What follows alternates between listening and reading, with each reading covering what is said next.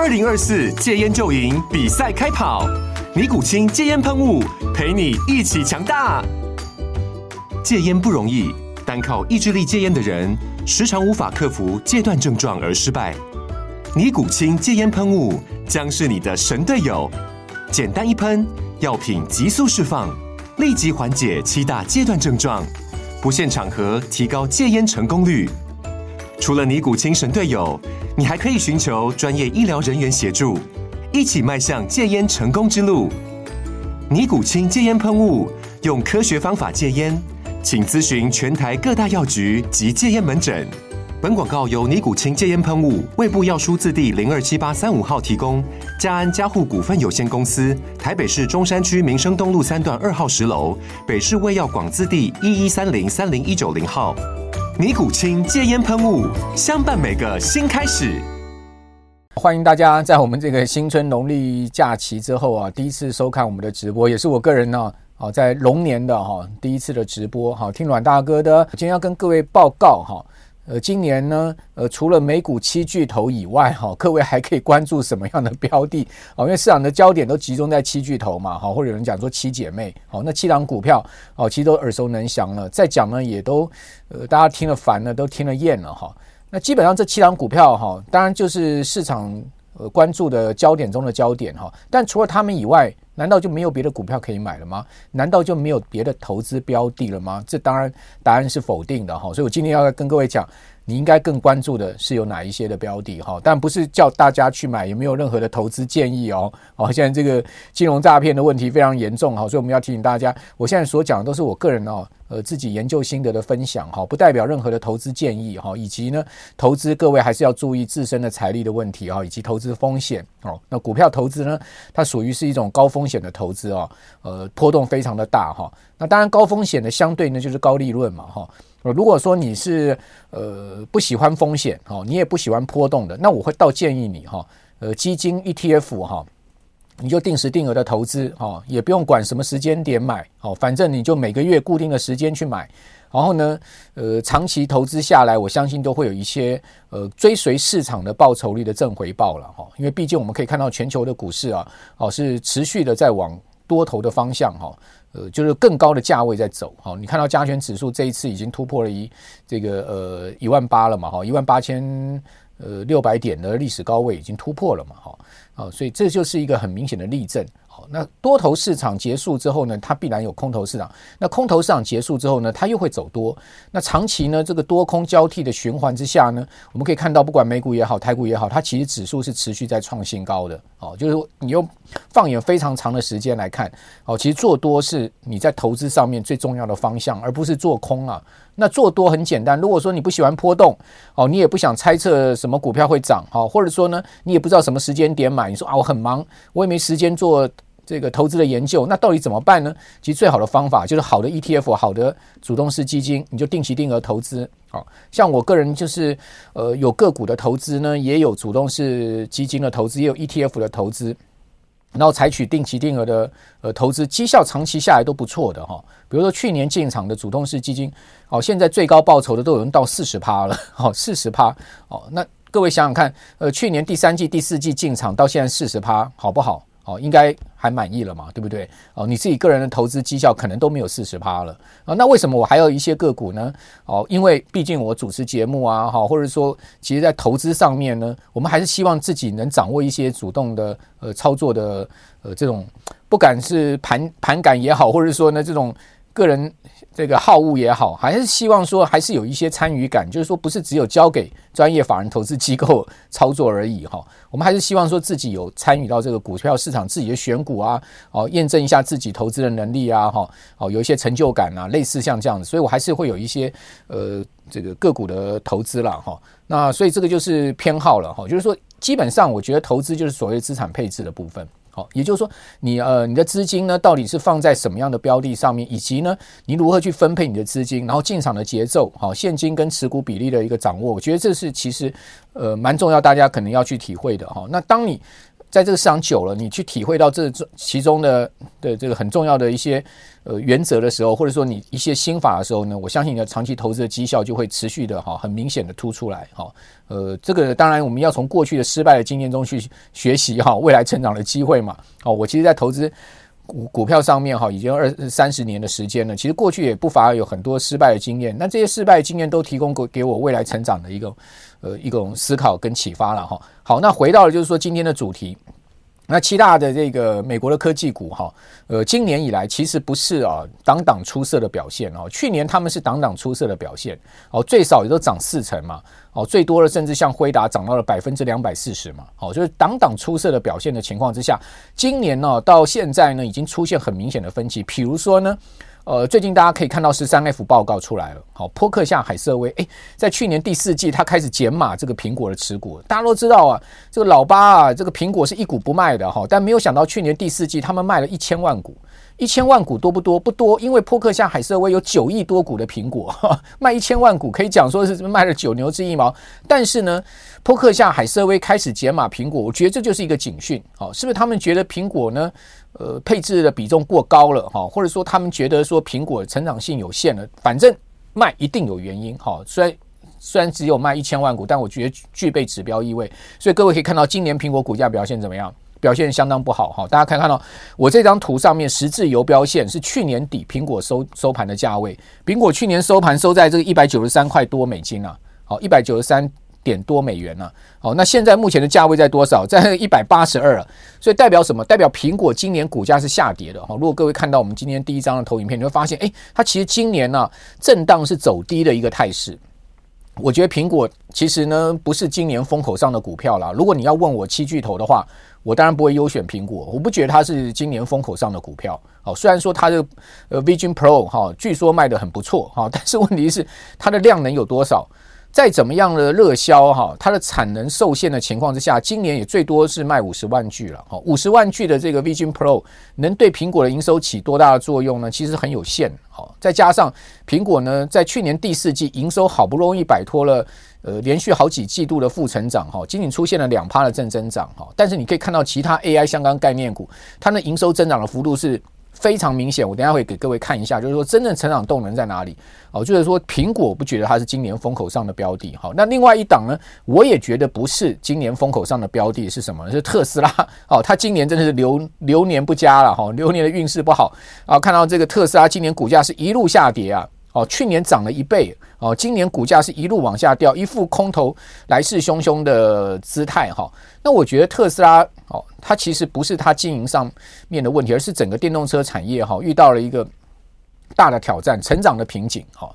呃，电动车今年的成长哈还是会成长，但它的这个成长幅度是很明显在趋缓。哦，那呃过去几年可能二零二一年、二零二零年是电呃电动车最主要的成长的呃周期，好，但现在。过了这个高峰之后呢，它还是会成长，但是基本上它成长在趋缓，这是第一个问题。第二个问题是什么呢？中国大陆的电动车品牌如雨后春笋般的出来，而且性价比都非常的 这个强啊，好，所以这个特斯拉在大陆上遇到劲敌了，好，那大家都知道。中国大陆市场是特斯拉的除了北美市场以外最主要的销售市场。那在这个市场上遇到了劲敌，那怎么办呢？当然就是得降价来来争争取这个更多的呃买家了嘛。哈，但是一降价，特斯拉的毛利就大幅的下滑，哦，净利大幅下滑。现在是马斯克遇到这个头痛的问题，再加上啊，他全球大设厂啊，这个资本支出不断的在烧钱呢，这也是一个很头痛的问题。哈，就是资本支出哦。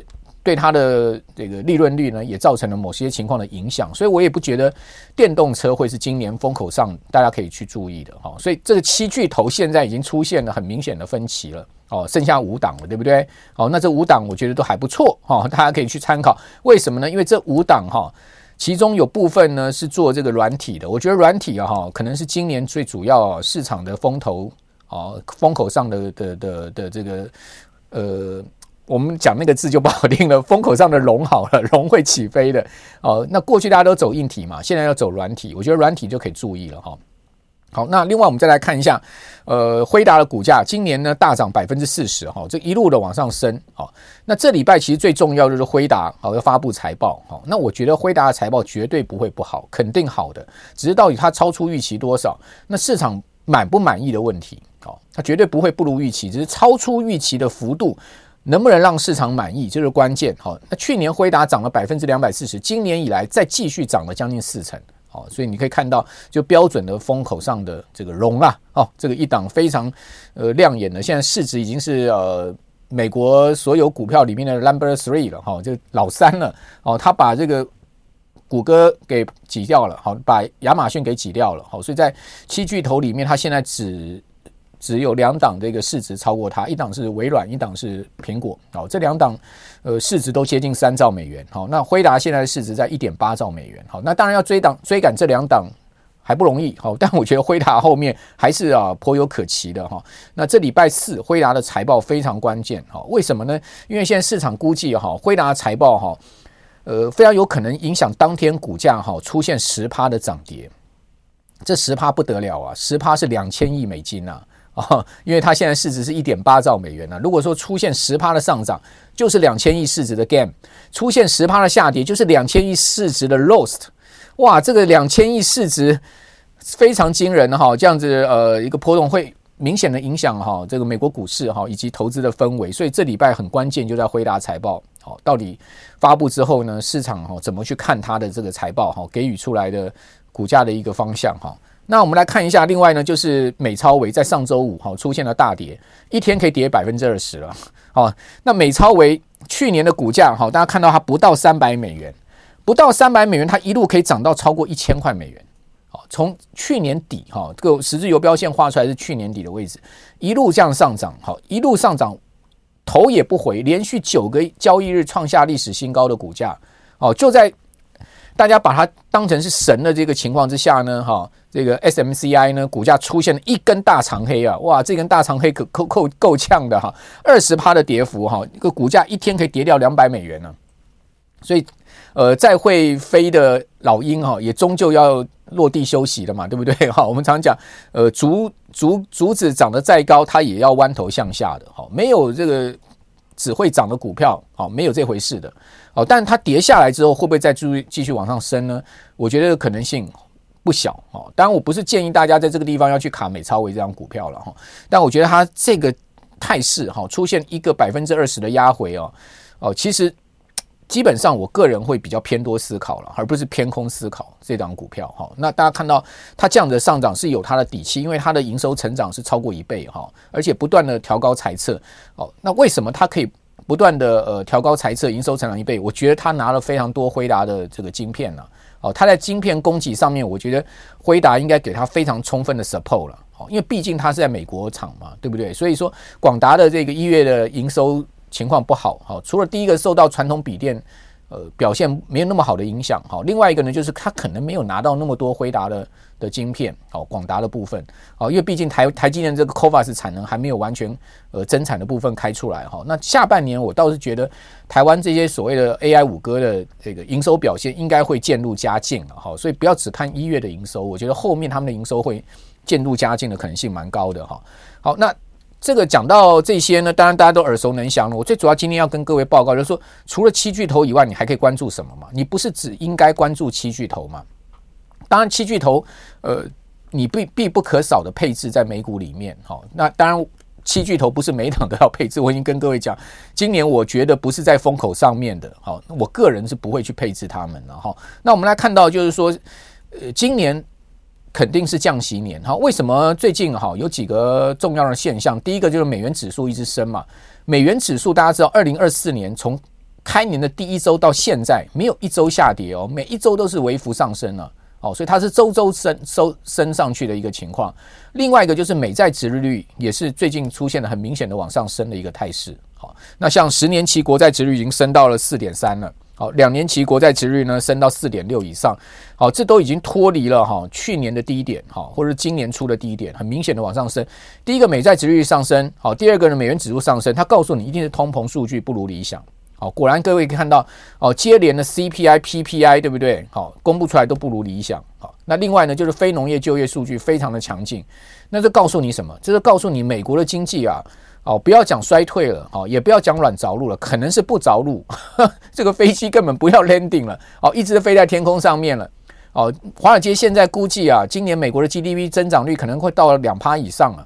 这远远超出联准会去年十二月给出了 GDP 的方向啊，就是今年 GDP 的增长的方向。哦，在一个月前、两个月前呢，市场还看今年美国经济有可能微幅衰退，但是这种衰退的声音也是越来越微弱了。哈，呃，软着陆的声音现在已经渐渐被不着陆来取代了。哦，这也就是为什么美股会这么强。大家想说，诶，降息与否是不是真的会影响美股呢？当然会影响，但是问题是为什么？呃，降息的预期好一再的这个延后，而且呢幅度一再的向下降，美股都没有崩跌呢？最主要我觉得就是。对于降息对股市的刺激，哈，这种所谓的乐观情绪呢，被经济，哈，对于股市刺激的乐观情绪给取代了。也就是市场现在更重要的焦点在经济好，而非是降息去刺激股市了。哦，我觉得这样的一个情绪的转变，哦，它其实对股票上来讲是正面，所以基本上我并不看空股市，而且我觉得尽管。大家都觉得涨很多了哈，但我觉得相对往多方的方向是比较可能的方向了哈，是我自己个人的看法，但是大家参考，你也可以有不同意见了哈。好，那至于说降息还是会降哦，什么时候会降呢？现在市场一般预预估是六月哦，那而且呢码数呢从过去的可能七码哈六码，现在下降到三码，我觉得无碍了哈。基本上就是像上上个周五哈，我在自己的直呃节目里面财经一路发哦里面跟大家谈的就是说。这次的降息非常有可能会是呃所谓非衰退式降息，就是说预防式降息。那我也举出了呃这个历次啊所谓的非衰退式降息、预防式降息啊对股市的这个变化，好给各位参考嘛，对不对？就是说只要不是出现了那种所谓黑天鹅、经济大幅衰退啊，或者金融事件，或者说一些系统性风暴哦这样的情况下降息，哦基本上美国股市都是涨的啦。哦，所以你不要觉得说降息股市会跌了哦，我觉得未必。那要看一下整个大环境、宏观环境的情况是什么。好，我们不能一概而论。好，过去的经验是，只要是预防式的这个降息啊，好，美国股市通常都是上涨，好，而且涨势还不错的哈。那至于说降息下面我们该选什么标的？好，大家可以看到，就是说小型股似乎啊，好，这个过去一年以来表现的是不如这个大型股哈。呃，比如我们举。罗素两千指数吧，好，今年以来罗素两千指数基本上没涨，标准普尔五百指数今年尽管最近压回，但它今年还是明显上涨。好，那包括像是这个纳斯达克指数也是一样的哈，费半指数也是一样，但是呢，你看两。这个罗素两千指数去年的表现都不如好美国三大指数，好，今年又不如美国三大指数的一个表现，好，为什么会是这样子呢？因为利率高档，利率高档其实非常不利哈小型公司了，因为小型公司第一个它筹资的能力没有像大型公司这么强嘛，哦，它的现金流的能力也没有那么强嘛，所以说在利率高档情况之下，它受到的挤压好会相对的比较大一点，好，但是呢，当降息的时候，它的机会就来了，好，所以我今天有一个。这个比较图给各位看哈，这张比较图是从一九五四年以来，好历次哈联准会这个 rate cut 好 rate cut 就是降息，那降息之后呢，呃，这个三个月、六个月、十二个月，好，那小型股、中型股跟大型股他们的报酬绩效的比较，好，就是呃 small 就是 small cap 哦，然后 mid mid mid 就是 mid cap，然后呢 large large cap 好，基本上这三种类型的股票他们的报酬比较，各位可以发现小型股表表现的最好。到降息之后的十二个月，小型股会涨二十六点六 percent，这是平均报酬从一九五四年以来的情况。好，那另外各位看到中型股呢也不错，涨二十二趴，那大型股呢相对涨十五点六趴。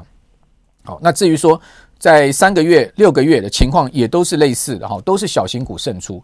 所以为什么我会现在把焦点哈移向这个罗素两千呢？是有原因的哈。最主要就是过去的经验告诉我们，其实在降息呃循环。升，我们这样讲好了，就升息循环结束，准备进入到降息循环，其实小型股渐渐它的机会就来了，它的这个出头天就来了。好，因为它摆脱了过去这种所谓高利率对它的呃不利的基本面的影响，而进入到一个比较顺风顺水的一个状况了。哈，好，那我们来看一下罗素两千。好，这个罗素两千呢，好，大家有没有发现它其实构筑了一个非常大的底型？好，如果我们就呃，结构形态面来看好了，我们可从这个 K 线日 K 线的形形态面来看，你有发现它其实从这个去年的年中以来，它构筑了一个非常大的底型。那最近呢，量能在增加，颇有要往上突破的味道。好，那这当然就从形态面来看，我不是告诉大家要去买罗素两千了，哦，我也不是告诉推荐大家要去这个注意美国小型股了，我只是就我我所看到的跟各位都分享哈。那发现它在这个地方似乎有一点要。往上突破的味道。因为现在我们从下面的量呢，你可以看到它量能增加的蛮明显的，对不对？就是市场可能有一些资金开始在进去哈。那另外我们来看到罗素两千有一档 ETF，好，你看啊，罗素两千，那我们到底要怎么样投资？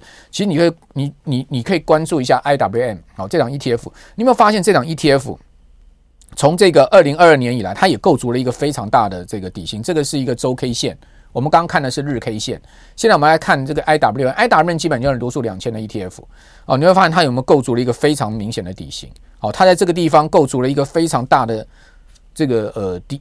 底型的一个结构，现在有好像在量能在增加，好像要突破的味道。然后技术指标，我个人看到，不管 MACD 啊、KD 啊，都是比较有利于多方的一个态势。哈，这个是 IWM 的一个形态，给各位参考。那能不能突破前波高点？哈，那这个当然就是关键了。哈，哦，至少呢，底型打得好，代表下档风险有限嘛，对不对？好，那另外我们来看到罗素两千，哦，呃，它的它的这个月线，哈。那你发现它的月线在技术面上面、技术指标上面，不管 K D 值哦、MACD 都似乎呈现了一个比较偏向这个有利于多方的情况。我们这样讲了，这个技术指标不不能全信了，好，因为技术指标它也可能一系反转了，哦，但是呢，基本上呢，你就要看技术指标，去看它说到底它是比较偏向有利于多方，还是呢偏向哈呃不利于多方，就是偏向。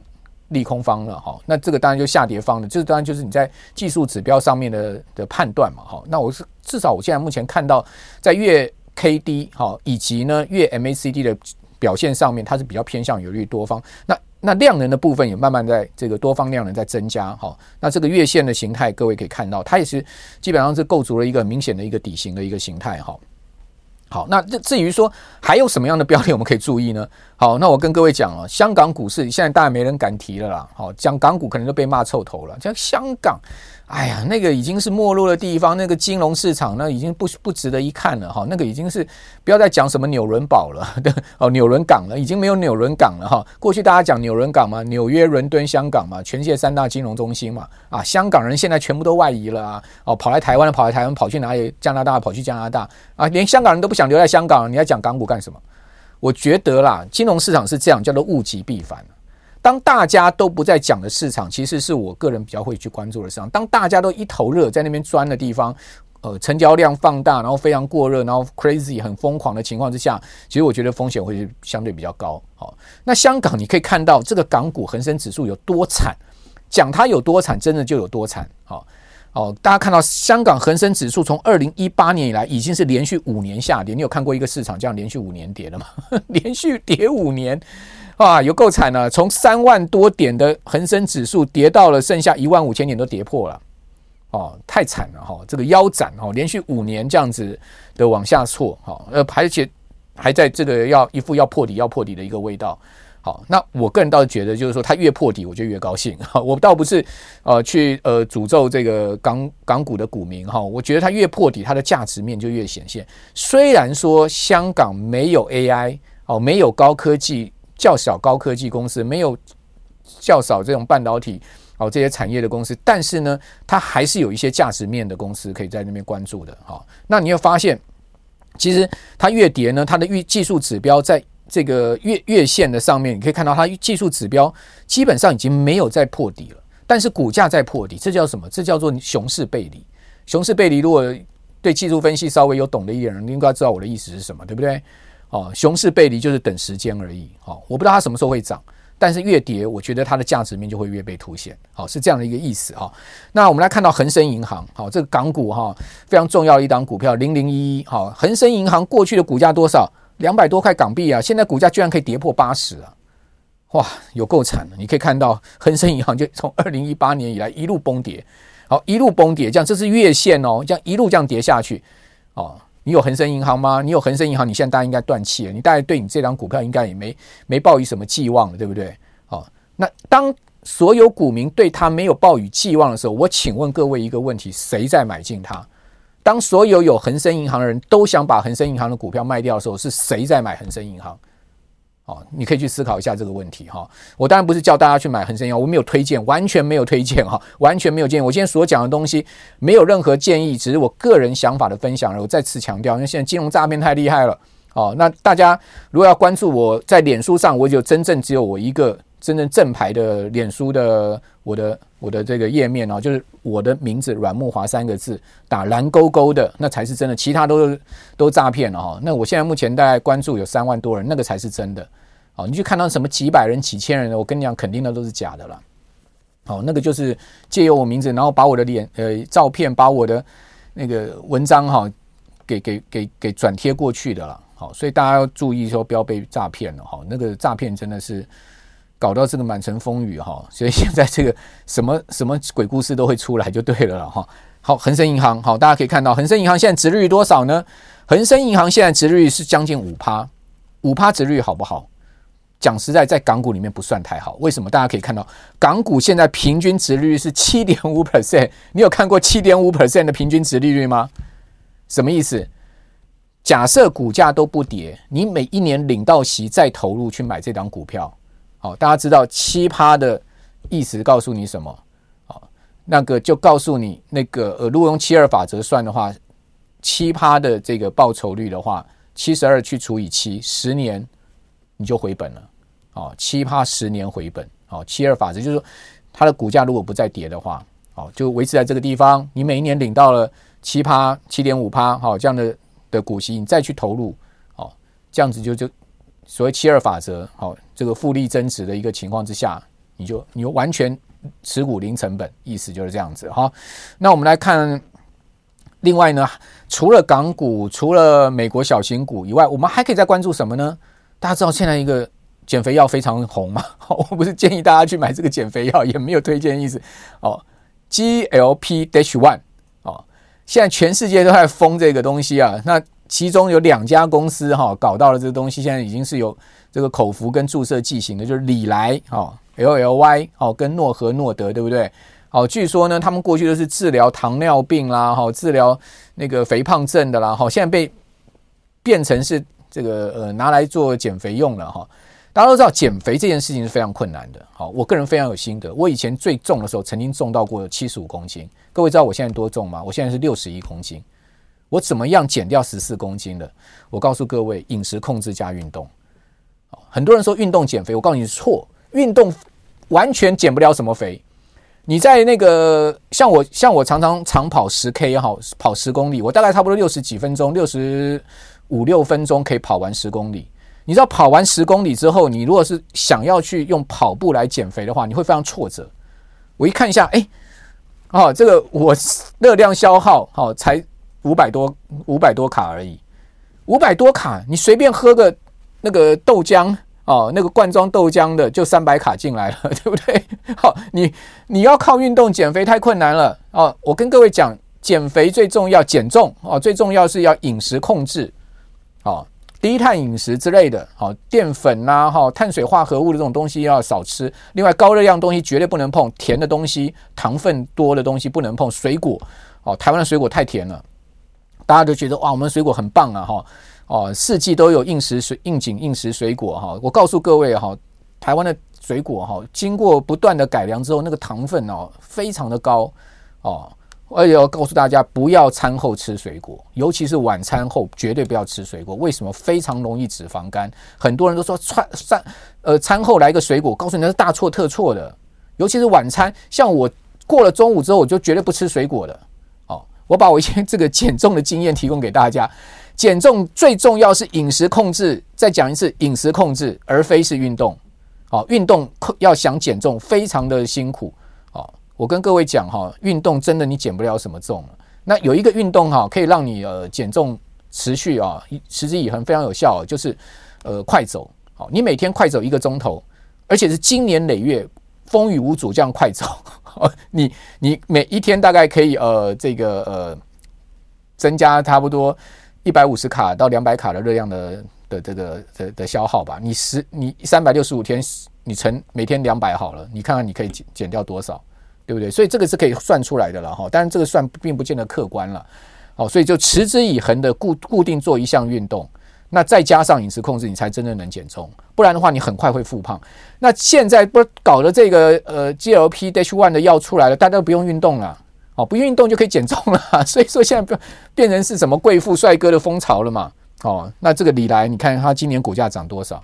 哦，就是 G L P dash one 另外，诺和诺德也是一样，人家说礼来会不会变成是下一个兆元美元级的公司啊？好，是有可能的哈。所以这个，而且还有呢，除了我们刚刚讲说这个减重药 GLP-H1 以外，另外我在关注像基一，我之前在节目有跟各位讲基一。